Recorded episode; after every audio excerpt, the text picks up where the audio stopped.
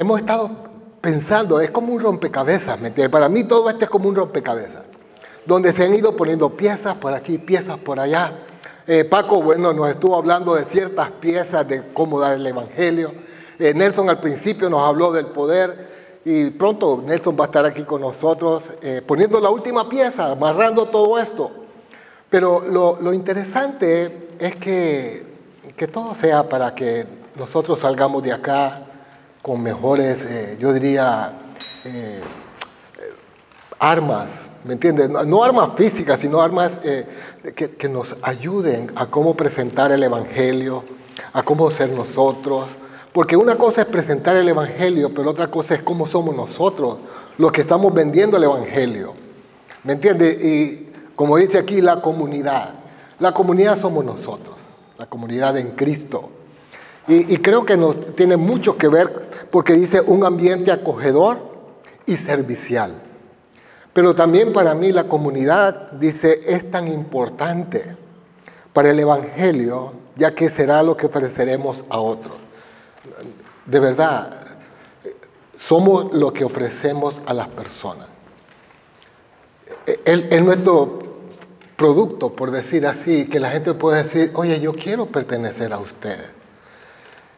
Y hay personas que pueden ser ganadas para Cristo. Pero si la comunidad no está presentándose como esa comunidad donde la gente quiere decir, yo quiero estar ahí, yo quiero estar con esa gente, me siento cómodo, me siento, oye, yo quiero crecer con ellos, quiero ver mis hijos crecer aquí, ¿me entiendes? Pero si somos una comunidad que, que, que no va a proporcionar eso para ellos, miren, van a ser ganados para Cristo, pero no van a querer estar con nosotros.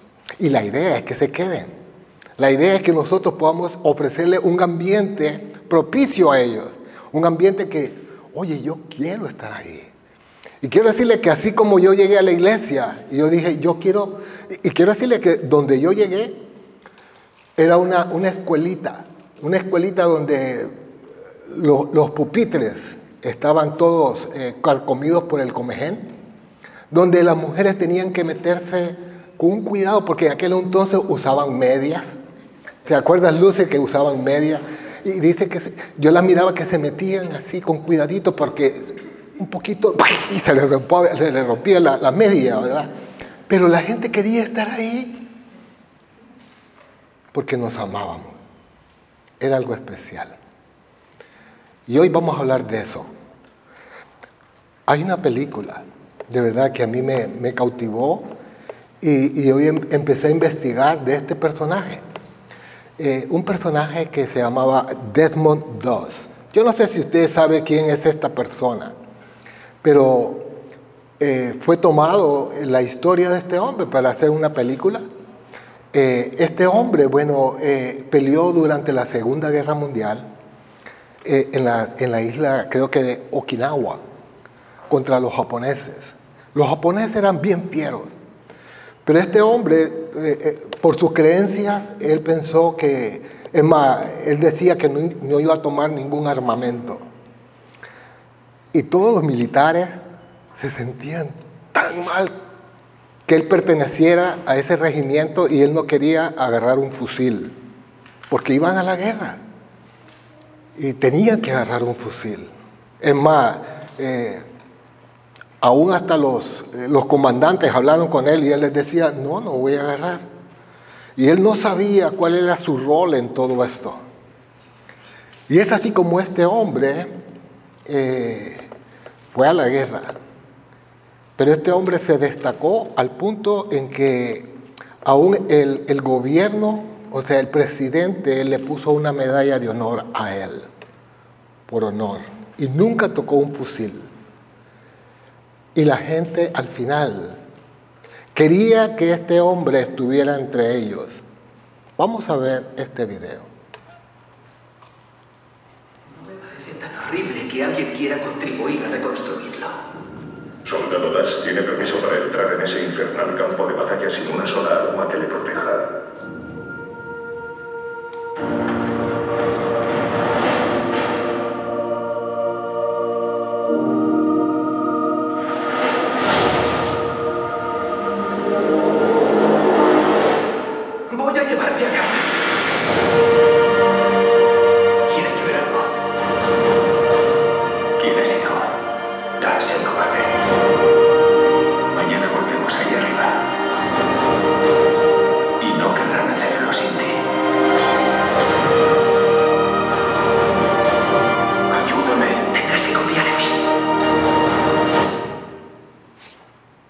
Si quieren ver la película, te la recomiendo. Excelente. Se llama Hasta el último hombre. Quiero de verdad recomendárselas. Para mí es algo inspirador ver que este hombre al final era rechazado por sus compañeros y después ellos buscaban que este hombre estuviera entre ellos. Ahora pensemos entre nosotros. Si usted pensara por un momento que aquí hay un Desmond II, ¿le gustaría estar entre nosotros? Ahora imaginémonos todos nosotros como este hombre, protegiendo, cuidando, velando por el bienestar de los demás. ¿Usted cree que la gente quiere estar con gente así? Que los van a cuidar, que los van a proteger. Este hombre eh, al final fue un médico, porque él se fue por ahí. Él cuidaba a la gente. Dice, hasta el último hombre, él estaba en el campo, ya todo el mundo se había ido, pero él regresaba a buscar a los heridos para que no los mataran los japoneses. Y no solo a los japoneses, o sea, no solo a los americanos, sino que él salvaba también a los japoneses que estaban heridos. Les daba atención médica. Yo digo, qué rico, qué rico cuando tú te encuentras con gente que te va a cuidar. Tú quieres estar al lado de esas personas. Yo quisiera de verdad que nos miráramos. Si va a llegar alguien después de ese alcance que hemos, que, hemos eh, invertido para alcanzar a otros, que nos puedan, haber, nos puedan ver a nosotros como, oye, yo quiero estar ahí porque esa gente me cuida, esa gente me protege. Es más, voy a, voy a buscar a mi mamá. Porque muchas personas que son alcanzadas van a otros a llamar porque quieren eh, pertenecer a un grupo así. Y creo que eh, nosotros somos los que podemos causar la diferencia, nadie más. No piense en nadie más, pensemos en nosotros. Recuerdo yo en mi época de estudiante, una época donde, eh, bueno, todo el mundo, o sea, estamos estudiando ingeniería, y éramos un grupo de estudiantes y, yo recuerdo que esta fue una clase magistral para mí. No fue de ingeniería, fue una clase donde yo no sé lo que el, profesor vio, pero el ingeniero, ¿verdad? Él estaba y nos vio a todos. Yo no sé qué es lo que vio en nuestros rostros. Yo no sé si vio egoísmo, competencia, quién era el más, el más, el más inteligente y todo eso, ¿verdad? Y él nos quedó viendo. Y recuerdo esta clase, mire, yo, recibí tantas clases, pero esta no se me olvidó. Nos quedó viendo y, nos dice, ¿a usted le gusta la sopa de cangrejo? ¿A, ¿A usted le gusta la sopa de cangrejo? ¿Hay, alguien aquí que nunca probó la sopa, sopa de cangrejo? ¿Nunca? Levante la mano, o sea, sabemos lo que es un cangrejo entonces. ¿Tú nunca la has probado? Ok, tampoco. Pero el resto de los hondureños ¿Han comido sopa de cangrejo? Sí. ¡Ay, qué rica! Y con, coco y todo eso. Mm. E, para, el próximo campamento vamos a hacer sopa de cangrejo. Parte del menú. Ah, no, no, tranquila, tranquilo. Las cocineras, eh, tranquila, no se pongan ahí porque, oye, andar detrás de un cangrejo es difícil. Y cuando están vivos, peor. Entonces, él, él nos puso en ilustración. Él dice, ¿ven esas dos ollas? Dice. Ahí están las dos ollas. ¿Cuál es la diferencia de una a la otra? Tienen el mismo tamaño, tienen la misma cantidad de cangrejos. ¿Cuál es la diferencia? ¿Ah? ah hay uno que tiene la tapadera, ¿va? ¿Y el otro? No tiene. Resulta, dice, que en la que está destapada están los egoístas. Cuando un cangrejo quiere subir, el otro, venga para acá, quédese aquí. El otro sube y también venga para acá. Aquí nadie sube. En cambio, en la otra, en la otra olla están aquellos cangrejos que se ayudan el uno al otro. Se sale uno, venga para acá y venga para acá. ¿A cuál, ¿En cuál olla le gustaría estar usted? ¿En cuál? En la que está tapada, hay que taparlo porque se salen. Oye, esos tipos se ayudan unos a otros. No sé lo que el profesor miraba en nosotros, Lo que sí sé, que para mí fue una lección. Y hoy pienso, a saber que vio este hombre, vio egoísmo, vio competencia, y cuando uno llega a un lugar y ve aquel ambiente, uno dice, mm, no quiero esto. Y si usted llega con sus hijos y llega un ambiente así, ¿usted quiere estar ahí? No, ¿verdad? Yo, al menos no quiero estar ahí. Yo, si, si, voy a pasar un mal rato, ok, van a hablar de Dios, pero voy a pasar un mal rato. Yo sé de personas que, que me han dicho a mí, ¿por qué no vas a la iglesia? Es que esté esa persona ahí. Y lo peor de caso es que no se muera al día siguiente. Porque hay personas que dicen, oye, pero ¿por qué dura tanto? Pero son como una pesadilla, ¿verdad? Hay personas que son como una pesadilla, una pesadilla caminando. Uno los queda viendo, como que le cambia el, día a uno. Le, da taquicardia, ¿me entiendes? Le, da hasta dolor de cabeza, eh, eh, está buscando el doctor. Porque hay personas, podemos ser así. Hablemos de la comunidad. Hay una comunidad que al principio se formó, y esta es la primera iglesia, la iglesia primitiva. Miren cómo eran ellos. Dice, dice el 46, salud, tranquilo. Dice, adoraban juntos, ¿cómo estaban? Juntos, estaban juntitos ahí. Adoraban juntos en el templo cada día. Oye, esta gente, no, no, es que no había eso, estaban juntos, dice. Se reunían en casa para la cena del Señor, compartían sus comidas con gozo y con, ¿cómo? Generosidad. Generosidad. Eh, en la Reina Valera dice con sencillez de corazón. ¿A usted le gustaría estar en un lugar donde le diga, esa es mi comida? Pero aquí dice que se reunían con sencillez de corazón. ¿Quieres una arepa? ¿Quieres una, una baleada? ¿Qué es lo que tú quieres? Un ambiente así es muy propicio para que la gente diga, yo quiero estar ahí. Recuerden, nos estamos preparando para esa cantidad de gente que va a venir. Y si hay ese ambiente, ¿qué, va a pasar con la gente? Va a querer estar con ustedes. Todo el tiempo alabando a Dios y disfrutando de la buena voluntad, dice, de toda la gente, dice. Y cada día el Señor agregaba a esa comunidad cristiana los que iban siendo salvos. Dios quiere que la iglesia crezca. Ahí dice. Él es el que da el crecimiento. Pero el que riega, el que planta, ¿quiénes son? Somos nosotros. Unos riegan, otros plantan. Pero si los regadores y los plantadores no están en, en esa sintonía con el Señor, por más que el Señor traiga gente, si nosotros los vamos a espantar. Tenemos que estar, eh, eh, yo diría, como en, armonía con el Señor. Si no, la cosa no camina. Hoy vamos a hablar una historia, una historia que quedó plasmada.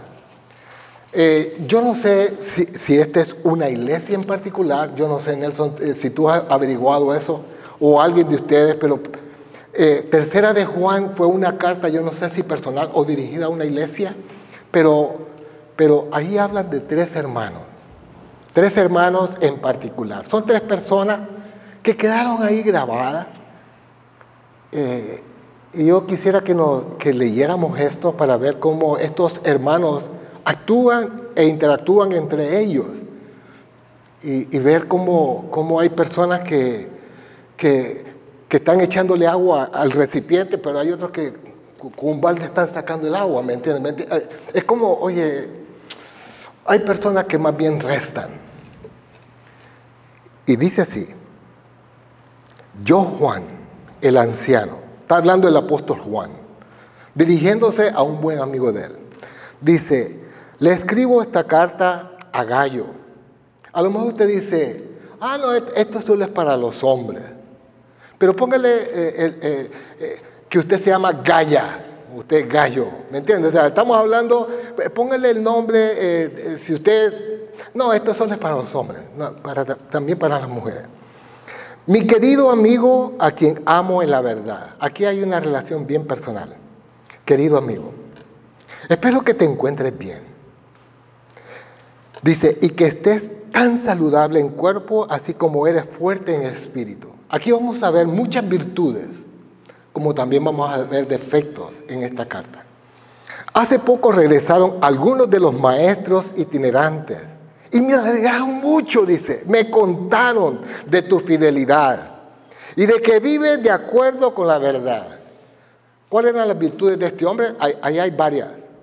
Era un amigo fiel, dice que eh, era fiel, eh, que andaba de acuerdo, vivía de acuerdo a qué? A la verdad, a lo que Dios decía. ¡Wow! ¿e, ¿Era un tremendo hombre este? Claro que sí. Ahora dice, no hay nada más que me cause más alegría que oír que mis hijos siguen la verdad. Mi querido amigo, le eres fiel a Dios cada vez que te pones al servicio de los maestros itinerantes, que pasan por ahí aunque no los conozcas. Resulta que en aquel entonces no había hoteles, no había Sheraton ni nada por el estilo, sino que la, gente tenía que hospedar a la gente, ¿me entiendes? Pasaba alguien y tú le abrías su casa. Y Gallo era una persona bien hospitalaria. Hey, vente, no tienes dónde dormir, quédate conmigo. O sea, el hombre era bien hospitalario. Entonces, Versículo 6 dice, ellos le han contado a la iglesia de aquí que tú, de tu cariñosa amistad. ¿Cómo era el hombre? Aquí hay otra virtud. ¿Cómo era él? De tu cariñosa amistad. Oye, este hombre, ¿usted cree que valía la pena estar? Ese era un Demos 2. Ese tipo de persona que uno dice, yo quiero estar ahí porque ahí está Gallo, ese tipo me llama la atención. Yo quiero presentarle a mi tío, a quien, o sea, hay personas que son, ¿cómo le diría?, tan llamativas que uno dice, oye, me gustaría que alguien lo conociera. Es como, ¿se acuerdan ustedes Andrés? Andrés conoció al Señor. ¿Y qué hizo Andrés? Fue a buscar a su hermano, a Pedro. Ay, Pedro, mira, eh, eh, ven para acá y se lo llevó y y son ese tipo de personas que uno dice, wow, vale la pena. Somos así. Tenemos esa relación cariñosa, amistad. O somos personas bien egoístas, o...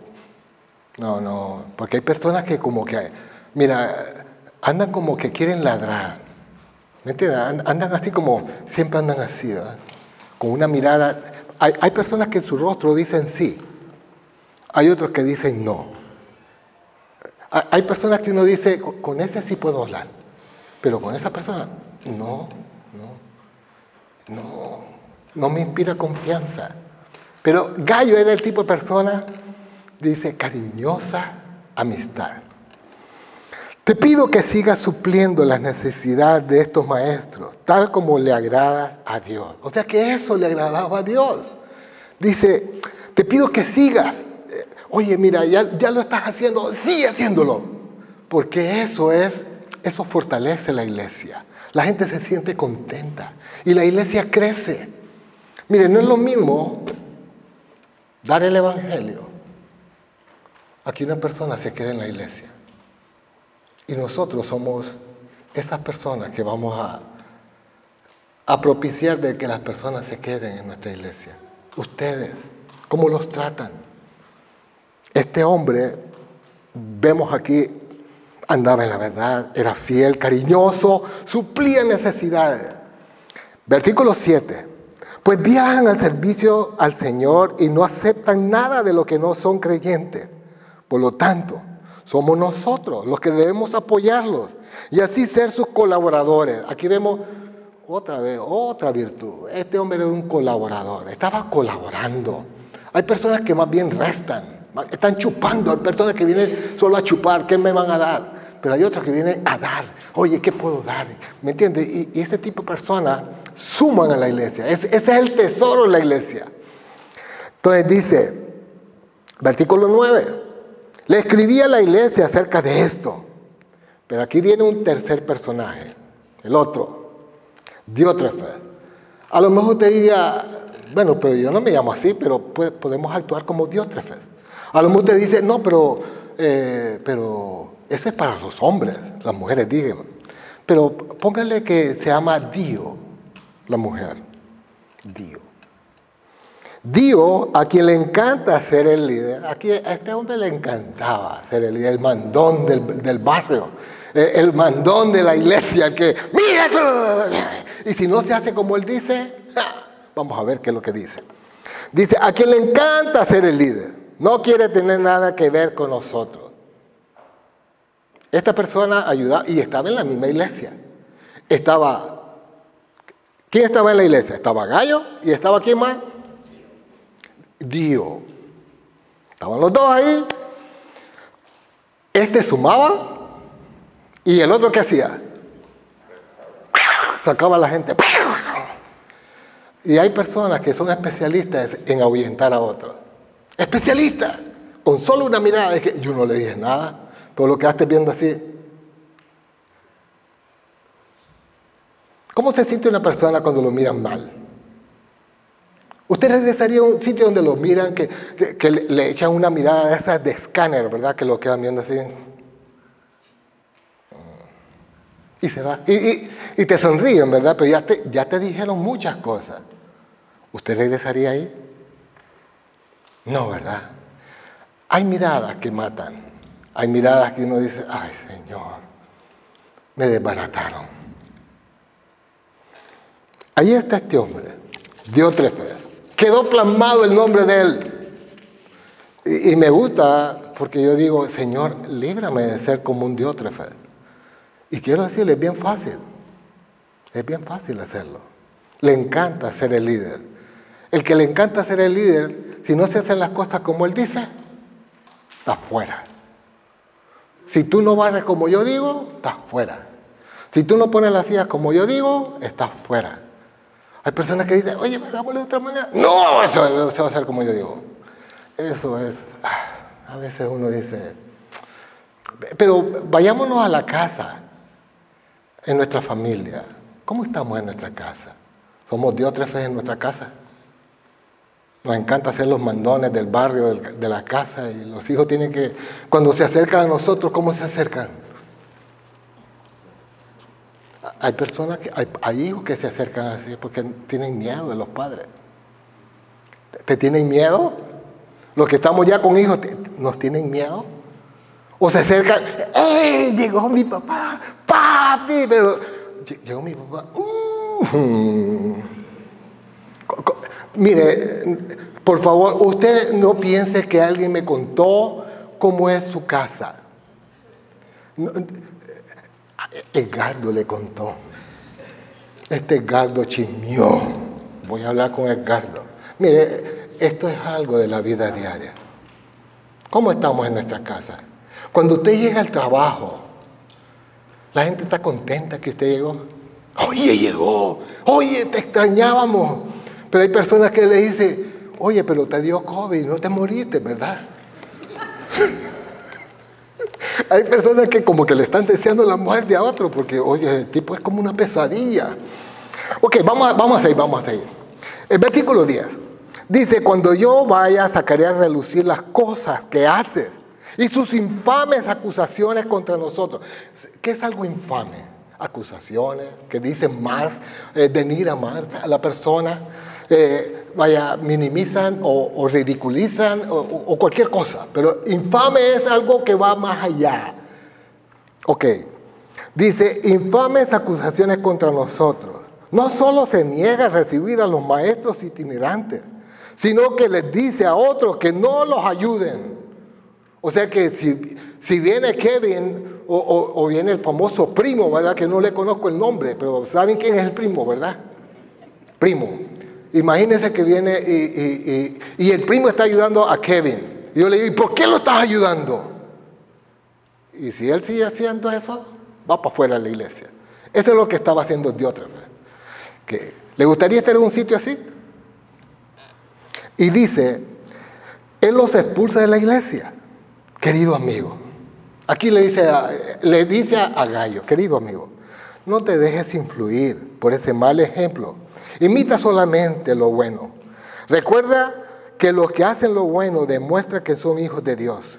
Y los que hacen lo malo demuestran que no conocen a Dios. Todos, incluso la verdad misma, habla bien de Demetrio. Aquí vamos a hablar de un tercer elemento, un tercer personaje que aparece en, esta parte. Demetrio. Hmm. Nosotros también podemos afirmar lo mismo de él. No todos estaban como Diótrefe, pero se necesitaba un Diótrefe para hacer daño. Demetrio era otro hombre que era muy similar a Gallo. Dice, nosotros también podemos afirmar lo mismo de él. Ustedes saben que decimos la verdad. Tengo mucho que decirte, pero no quiero hacerlo con pluma y tinta, porque espero pronto. Dice, verte pronto. Y entonces hablaremos cara a cara. O sea que eh, Juan iba a llegar, iba a hablar con Diótrefe, iba a hablar, o sea, no es que solo una cartita, sino que él iba a llegar y le, le iba a reclamar, ¿por qué estás actuando así? Dice, y espero pronto verte, dice, y entonces hablaremos cara a cara. La paz sea contigo, dice. Tus amigos aquí te mandan saludos. O sea que no solo tenía amigos ahí, sino que por todos lados. Este, este, este gallo era una persona que tenía amigos por todos lados. Te mandan saludos, por favor, dale mis saludos a cada uno de nuestros amigos ahí. O sea que también Juan tenía amigos ahí en la iglesia. Qué rico. Ahora, viendo a estos tres personajes, Vamos a ver cuáles son las virtudes de, de Gallo. Él era un amigo, era fiel, era cariñoso, era un hombre colaborador. ¿Cómo son nuestras virtudes? Y quiero decirle que el apóstol Juan estaba bien lejos, pero este hombre estaba haciendo su parte. Él no necesitaba un policía para decirle, tienes que hacer esto y esto y esto y esto. No, él lo hacía por, naturalmente lo hacía, porque amaba la iglesia, amaba a las personas. En cambio el otro, ¿cuáles eran las virtudes? No creo que era, lo único que estaba en la iglesia era un hermano en Cristo, pero era un hombre que estaba haciendo daño. En cambio uno suma, el otro resta. Dice así, Diótrefes, le encanta ser el líder, le encanta le encanta mandar, le encanta que... En cambio, el líder de Dios, ¿qué hace el líder de Dios? Sirve a otros. Ese es el líder. El liderazgo en el Señor es para servir a otros, no para mandar, no para obligar. Dice, acusa con infamia, impide. Era una persona que estaba impidiendo el progreso de la iglesia. Nosotros podemos impedir el crecimiento de la iglesia con nuestras actitudes, ¿Me entiendes? E, el hecho que no sea su plan lo va a apoyar. Hay personas que dicen, si no se hace como yo digo, yo no apoyo. ¿Ha escuchado personas así? Dijeron que había que armar las sillas, pero como no tomaron en cuenta mi plan, yo no lo voy a hacer. Si no toman en cuenta su plan, ayude, ponga las sillas, pero colabore. Hay personas que son bien egoístas. Si no se hace como Él dice, no es mi plan. Qué triste. En cambio, Demetrio, ¿cuáles eran los atributos? Otro hombre que estaba aprendiendo, estaba aprendiendo de Gallo. Estaba viendo los dos modelos. Estaba viendo, ¿a quién estaba viendo? A Diótrefes y a quién más. Y a Gallo. ¿A quién estaba imitando eh, Demetrio? A Gallo. Usted va a imitar a alguien. ¿a quién va a imitar? Que Dios nos ayude de verdad. Mire, nosotros queremos que la iglesia esté preparada para recibir a las personas. Queremos hacer nuestra mejor parte. Queremos preparar todo, la casa, ¿me entiende? Queremos barrerla, arreglarla, para que la visita diga, yo me quiero quedar ahí. Ahora, para terminar, ¿con quién nos queremos parecer? ¿O con quién nos parecemos? Porque son preguntas muy similares, pero muy diferentes. ¿Con quién nos queremos parecer? Ah, no, con, con, Gallo. Pero la pregunta, la segunda es, ¿con quién se parece usted? Pregúntale a la persona que tiene a su lado. ¿Con quién crees tú que yo me parezco? Bueno, a ti te dicen Dios. Dios tres veces. Si le dicen Dios, no se enoje con la persona que tiene al lado. Empieza a corregir. A lo mejor es un mandón, ofende a las personas. Pregúntele, oye, ¿qué, crees tú que yo puedo hacer para cambiar? No quiero seguir siendo un diótrefe. El tiempo pasa. Miren, el tiempo pasa y algún día nos vamos a encontrar en esta situación. Pongámoslo, por favor. La última.